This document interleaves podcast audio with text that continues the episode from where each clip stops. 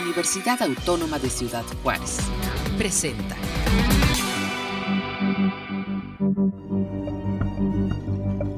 Orbe.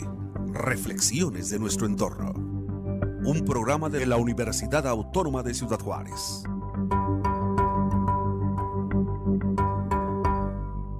¿Qué tal? ¿Cómo les va? Bienvenidos nuevamente a Orbe, reflexiones sobre nuestro entorno. Esta mañana eh, vamos a platicar sobre un tema que pues pareciera más como, como eh, pues, eh, pues algo que a, veces como que nos cuesta trabajo visualizar desde la agenda meramente técnica de las cuestiones ambientales, pero que una, una gestión ambiental que no mira hacia lo social, pues es una gestión ambiental que definitivamente no, pues no, no, no, no termina por ser ah, absolutamente, eh, pues, eh, ah, aceptable, ¿verdad? Para, para los tiempos que vivimos. Hemos venido platicando con ustedes, reflexionando sobre este tema tan importante que es el de la seguridad alimentaria. Hemos visto cómo esta seguridad alimentaria está muy de la mano del agua y de los y de la generación de energía. Y hemos visto también a lo largo de, pues de, estas jornadas, de esta temporada, hemos visto también cómo este aspecto de la, los conflictos bélicos que hay en el mundo, pues ponen en, un riesgo, en un riesgo cada vez mayor eh, el, tema, el tema de, de, esta seguridad alimentaria.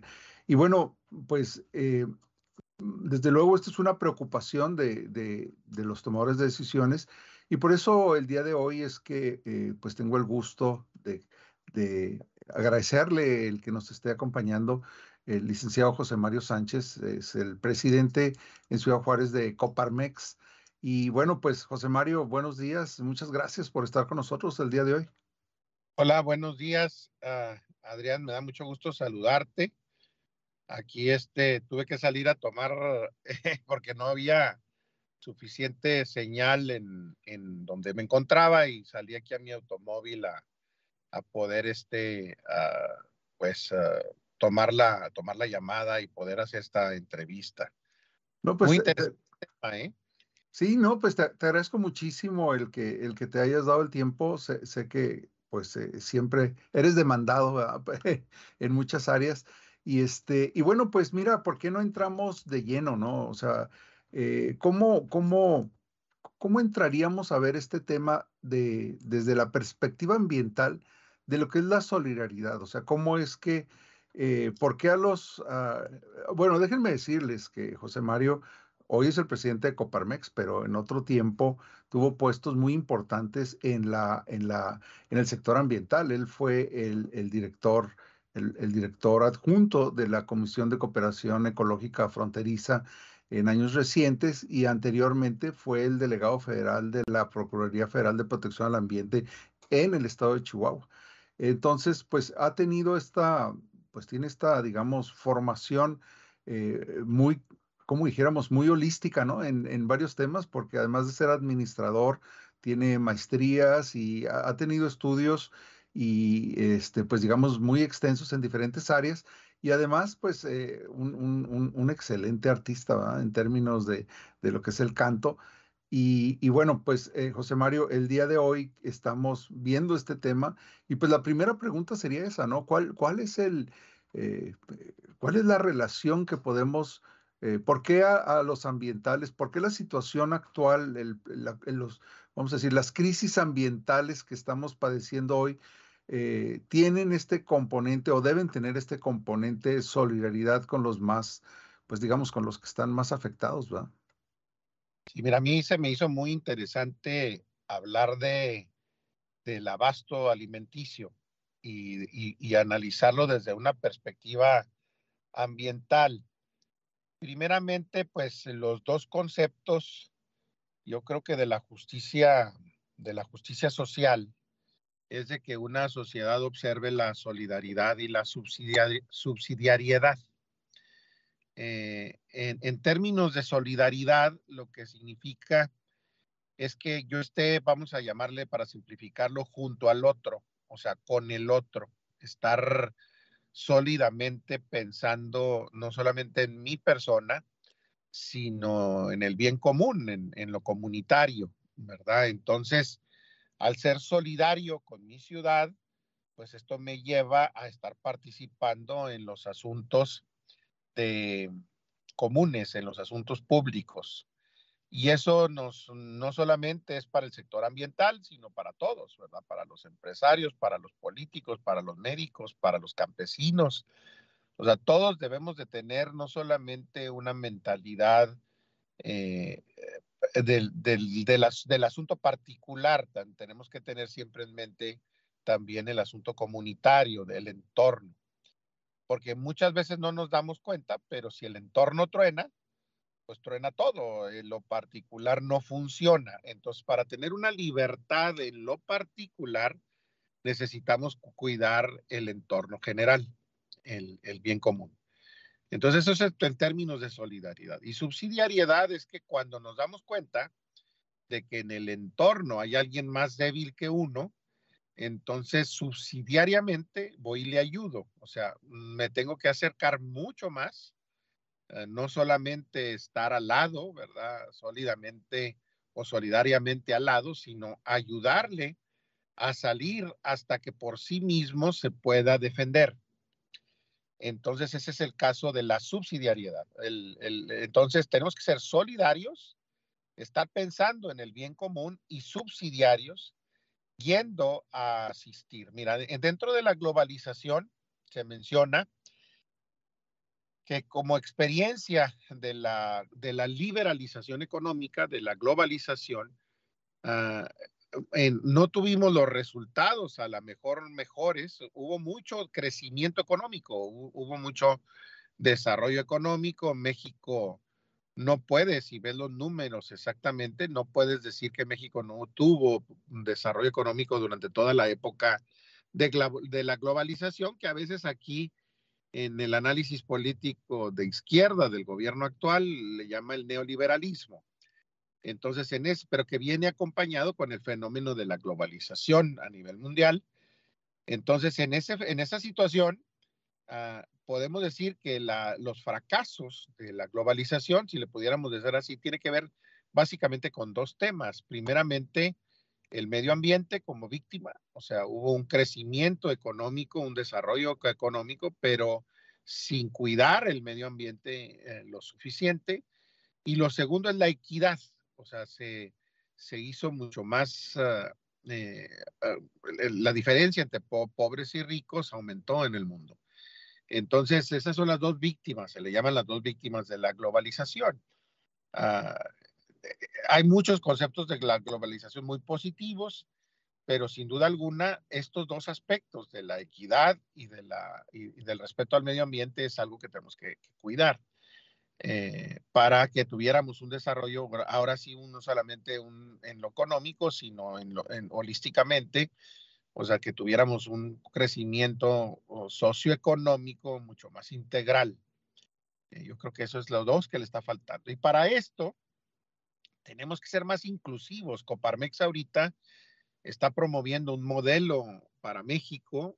la semana pasada en Guadalajara, Jalisco, se firmó la declaración de Guadalajara, que fue firmada no solamente por Coparmex, sino que también tenemos tuvimos la presencia del sector empresarial de Perú, de, de Costa Rica y de Chile, porque el modelo de desarrollo inclusivo eh, que se está proponiendo desde México es precisamente una respuesta a, también eh, pues la otra propuesta que ahorita existe en toda Latinoamérica, que es que el Estado o, los gobiernos de, izquierda tomen el control no solamente de lo social, sino también de lo económico. Y también no creemos que esa sea la solución. Creemos que debemos de mantener en América Latina el, la libertad, ¿verdad? El respeto al, mercado, el respeto a las instituciones, el respeto a la libertad de las personas para que las personas se puedan eh, desarrollar eh, económicamente eh, con oportunidad en donde ellos quieran. Hay algunos países donde el Estado te dice, tú vas a ser campesino, tú vas a ser médico, tú vas a ser este, deportista y no tienen libertad para escoger. Entonces, estamos proponiendo este modelo de, desarrollo inclusivo, o sea, que, verdaderamente no es, yo creo que si estamos de acuerdo con el presente de la Administración Federal, es que de primera, primero los pobres, o sea, de ahorita en México, eh, yo creo que en eso estamos de acuerdo, pero con respeto a las instituciones, con respeto a la democracia, con respecto a las elecciones, a la libertad y al mercado. Eh, entonces, esto ya va a ser la discusión política durante los próximos dos años, de aquí al 2024 y, y después. Pero si regresamos al tema específicamente de, del abasto alimenticio y, aterrizándolo a nuestra comunidad, ¿qué significa entre todo esto complejidad que hemos estado mencionando? ¿Qué debemos estar pensando? Yo, quisiera, para eso me sirve mi formación histórica, tengo una maestría en historia, si recordamos un poquito y nos vamos a los años 70, o sea, nosotros, pues sí nos acordamos, ¿verdad? Ya tenemos una edad en donde, en donde los años 70 pues no se nos hacen tan lejanos. Y yo recuerdo que teníamos que ir una vez a la semana al paso a comprar, ya fuera en el Safeway o en el, en el, en el, en Silvas, o, o sea, porque todo el mundo iba, todas las, vamos a llamarle clases sociales, y, iban al paso para poder llenar la despensa. O sea, no teníamos abasto suficiente. O sea, eh, nos, no existían refrigeradores eh, en las carreteras, no existían carreteras rápidas. Eh, de, hecho, de hecho, me acuerdo que inclusive muchas tienditas de Juárez vendían productos americanos, ¿va? Así es. Este, este, mira, José Mario, tenemos que ir a hacer una pausa muy rápida. Vamos a estar este, fuera un minuto Amigos, no se vayan, estamos en Orbe, reflexiones sobre nuestro entorno. Yo soy Adrián Vázquez y estoy platicando con el licenciado José Mario Sánchez sobre un tema, pues, ¿cómo diríamos? Muy, eh, muy profundo en términos de lo que eh, implica el atender a estas comunidades que se sienten en desventaja o que más bien sufren por estas eh, crisis y por estos movimientos. Vamos a volver en un minuto, no se vaya.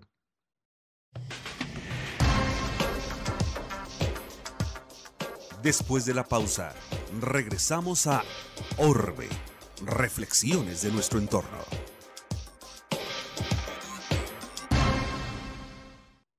Gracias por seguir con nosotros. Yo soy Adrián Vázquez, coordinador del Centro de Ciencias Atmosféricas y Tecnologías Verdes. Y estamos en el, día de hoy en este programa de Orbe, Reflexiones sobre nuestro entorno, con el licenciado José Mario Sánchez, presidente local de Coparmex.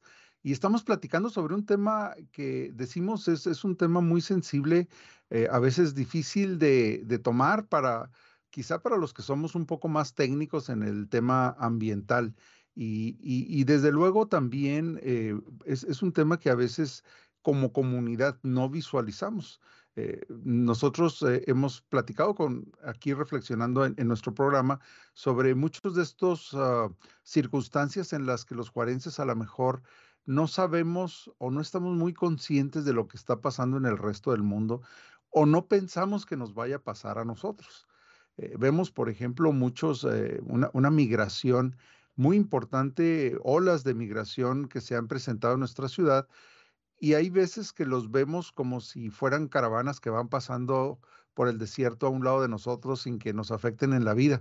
Y desde luego, pues eh, esto desde luego tiene una dimensión eh, ambiental muy importante porque muchos de estos migrantes, su situación se volvió insostenible, no solamente por las condiciones políticas eh, de sus países, sino también porque las condiciones ambientales ya no les permitieron mantener siquiera este estatus de supervivencia en el que vivían. Es el caso, por ejemplo, de la crisis climática asociada a la sequía en Centroamérica Y bueno, y actualmente estamos, estamos ahora en, en, noviembre del 2022, estamos padeciendo una crisis muy importante de, de, venezolanos, ¿verdad? Que están eh, en nuestra ciudad en condiciones muy difíciles. Y, y esto eh, tiene una dimensión doble en, en, la agenda ambiental. Uno, porque es, es una, eh, pues es, es, una, es una condición, como ya decíamos, de, de huir de un país o de una circunstancia que ya no pueden soportar.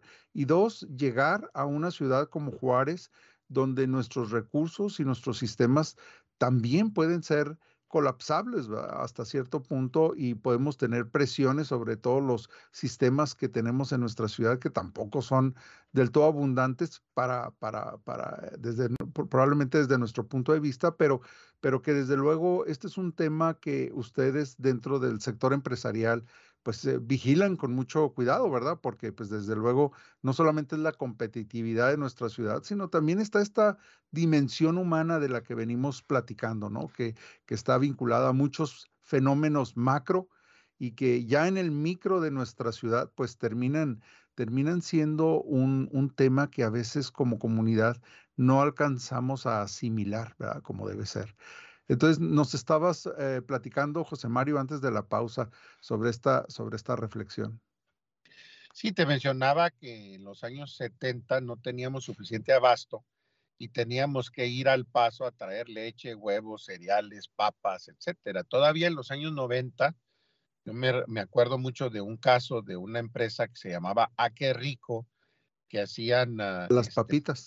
papitas y ellos importaban la totalidad de la papa este, de los Estados Unidos porque la papa que se vendía a través de Conasupo o que venía del sur del país no llegaba porque no había las condiciones eh, de refrigeradores para mantenerlo, mantenerlas y llegaban ya en estado de putrefacción a, la ciudad. Entonces no, se podía comprar papa en México, teníamos que traerla de, de Estados Unidos. Entra el Tratado de Libre Comercio y se ponen cuotas eh, y las cuotas las acaparan los grandes comercializadores del país y entonces a qué rico se queda sin posibilidad de importar papa y, nunca pudimos resolver de que les permitieran seguir importándola, fíjate. Y habiendo papa aquí enseguida, entonces tuvo que cerrar, la empresa quebró.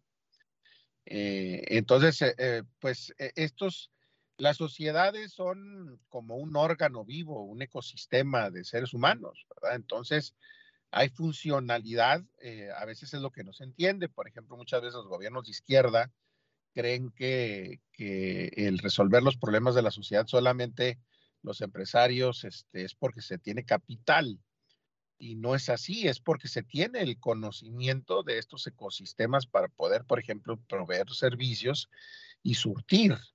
Eh, ahorita, eh, Ciudad Juárez, fíjate que yo le doy gracias a Dios cada vez que entro a, un centro comercial, sobre todo las tiendas de autoservicio, un, Esmart, un Soriana, un Walmart, un Costco, eh, sobre todo en Esmart, me, fascina ver eh, todo el abasto de mercancías. Yo te puedo decir que ahorita en Ciudad Juárez yo creo que tenemos mejor abasto que en El Paso en términos de variedad de mercancías.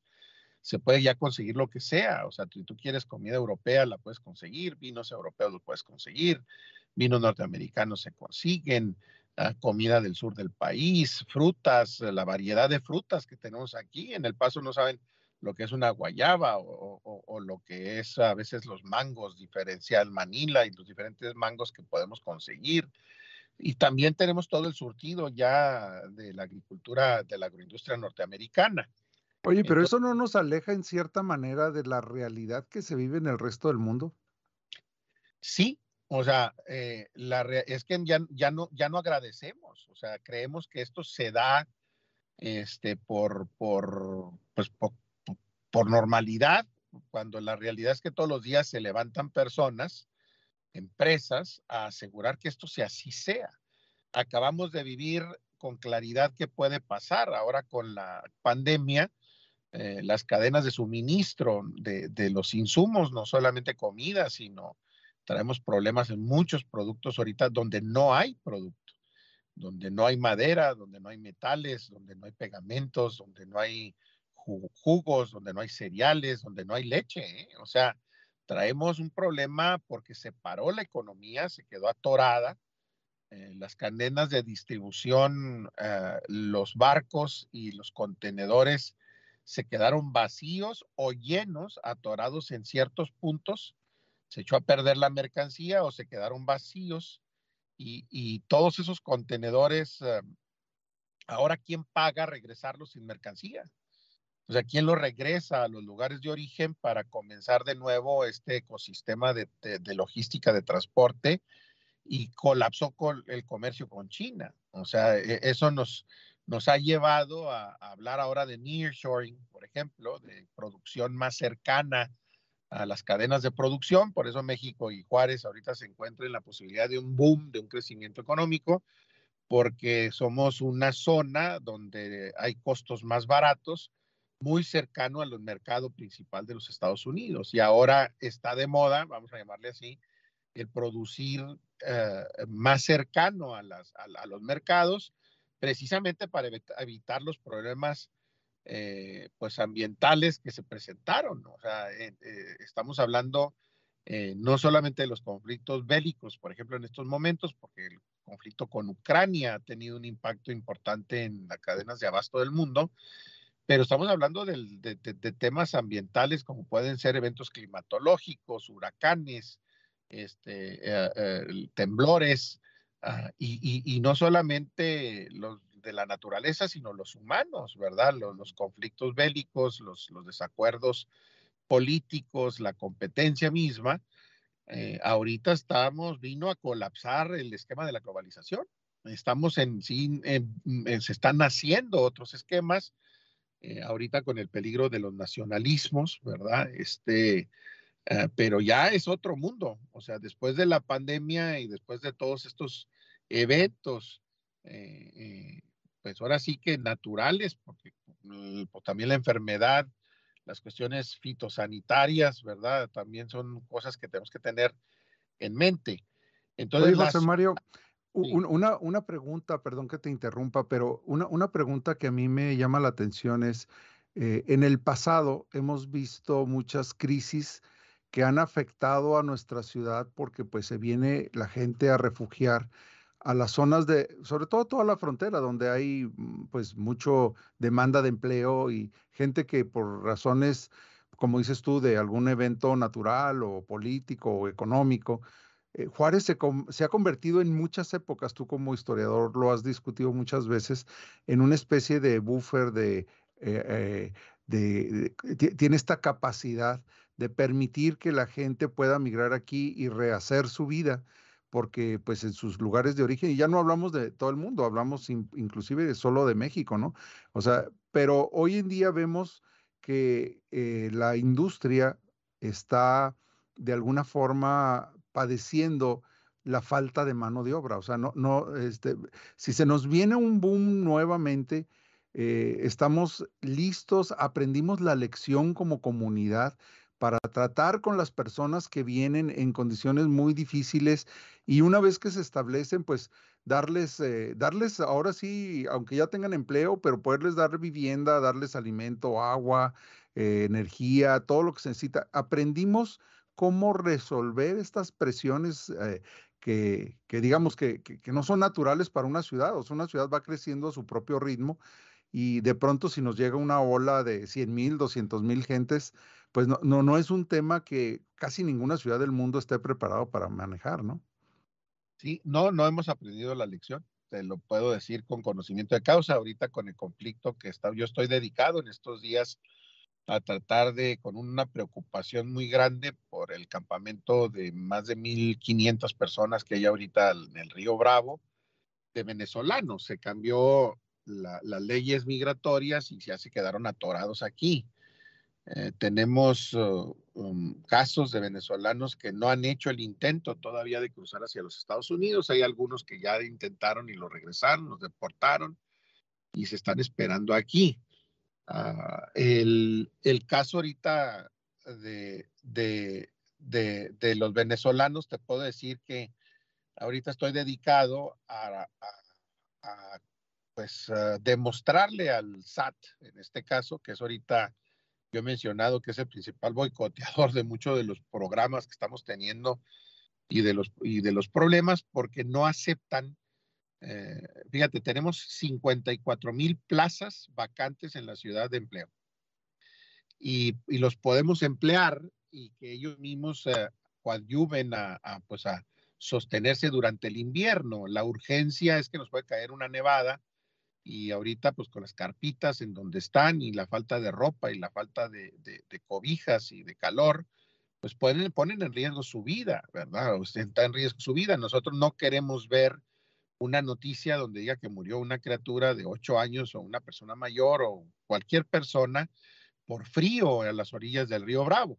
Eso es lo que estamos tratando de evitar.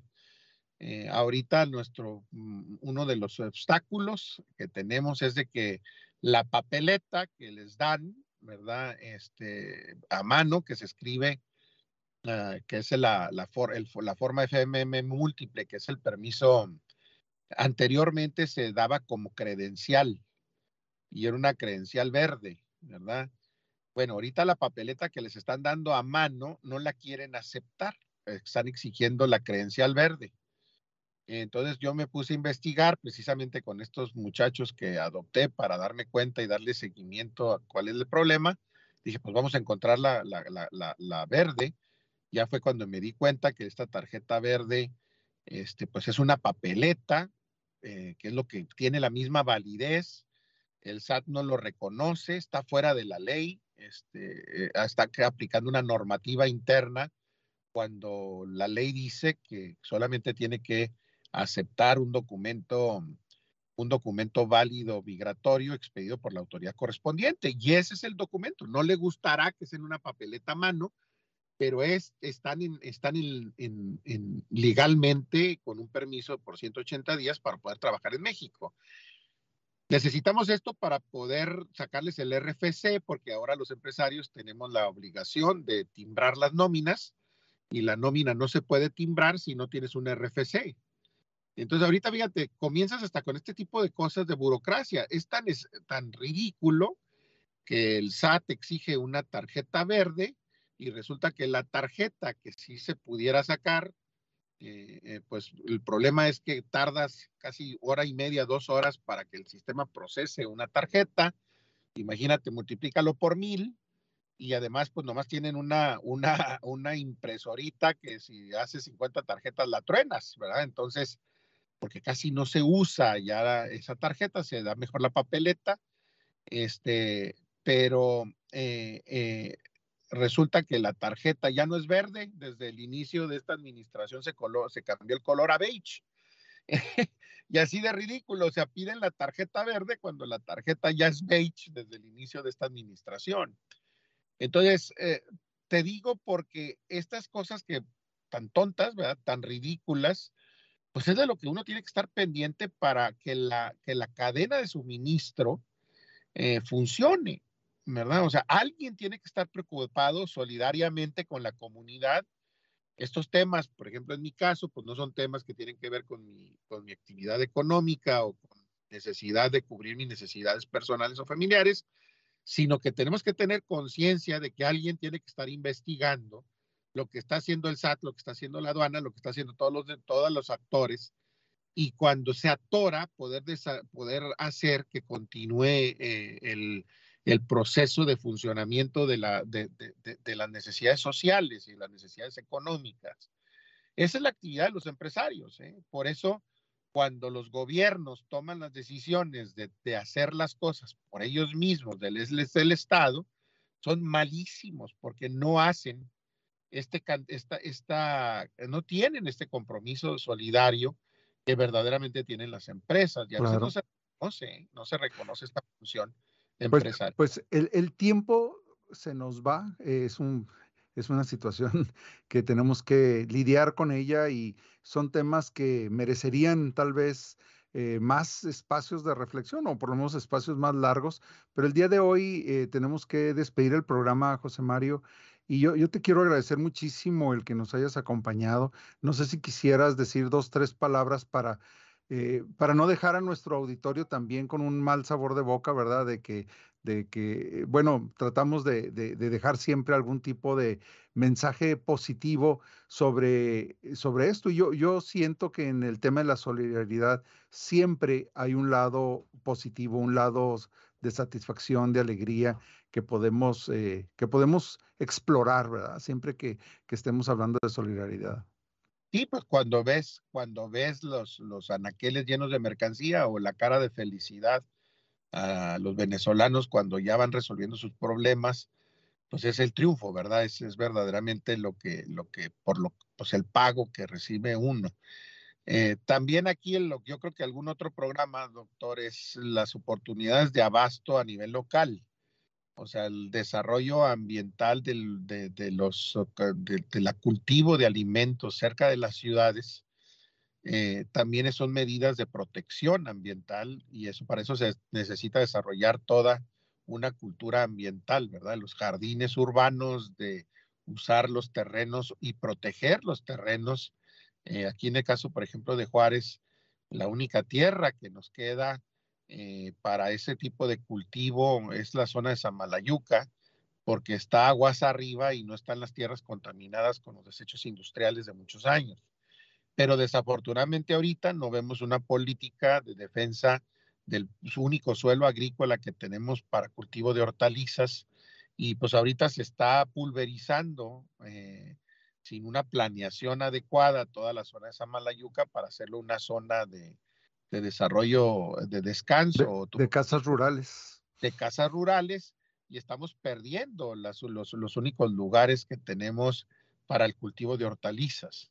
Entonces, eh, el tema esto del abasto, pues tiene muchos aristas. Ahorita vimos desde la globalización, pero también podemos estar hablando del desarrollo de la cultura, de, cultivar cierta parte de nuestra alimentación cercana a las ciudades. Y ese es otro pues tema muy interesante. Desde luego que sí, muchísimas gracias, José Mario, amigos. Muchas gracias por haber estado con nosotros el día de hoy aquí en Orbe, reflexiones sobre nuestro entorno. Yo soy Adrián Vázquez, coordinador del Centro de Ciencias Atmosféricas y Tecnologías Verdes del Instituto de Ingeniería y Tecnología en la Universidad Autónoma de Ciudad Juárez y por hoy nos despedimos. Esperamos verlos, eh, oírnos eh, la próxima semana y quedamos eh, pues aquí listos para traerles una nueva reflexión sobre estos temas ambientales tan importantes para nuestra comunidad. Hasta luego. Orbe, reflexiones de nuestro entorno. Esta fue una producción de la Dirección General de Comunicación Universitaria de la Universidad Autónoma de Ciudad Juárez.